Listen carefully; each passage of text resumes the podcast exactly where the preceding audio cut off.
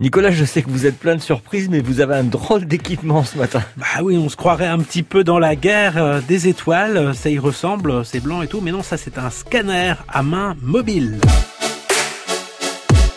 Ben alors on dirait un, un robot.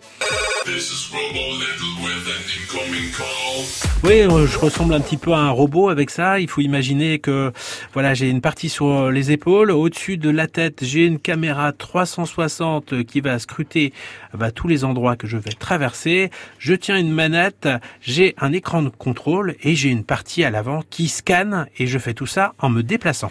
Mais alors ça sert à quoi? Eh bien, ça sert à mesurer avec précision euh, des plans intérieurs existants.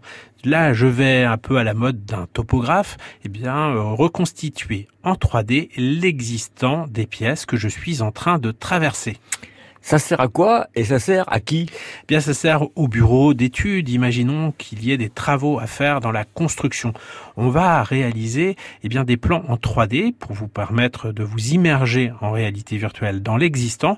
Mais si on veut faire une annexe, si on veut faire des travaux, on aura la capacité à vous montrer eh bien, à quoi va, vont ressembler les modifications à l'avenir. Tout ça, c'est très précis puisque le constructeur, qui s'appelle NavVis, donc pour navigation et visualisation, il affirme, et vidéo à l'appui qu'on peut retrouver sur francebleu.fr, que l'on peut mesurer avec précision une surface de 600 mètres carrés en 6 minutes avec une précision de 6 mm. Bon bah vous pensez qu'on pourrait euh, scanner les studios de France Bleu Mayenne? Ah oui, moi j'ai un beau projet là, on va vous faire un gros, gros, gros bureau, Laurent. Chouette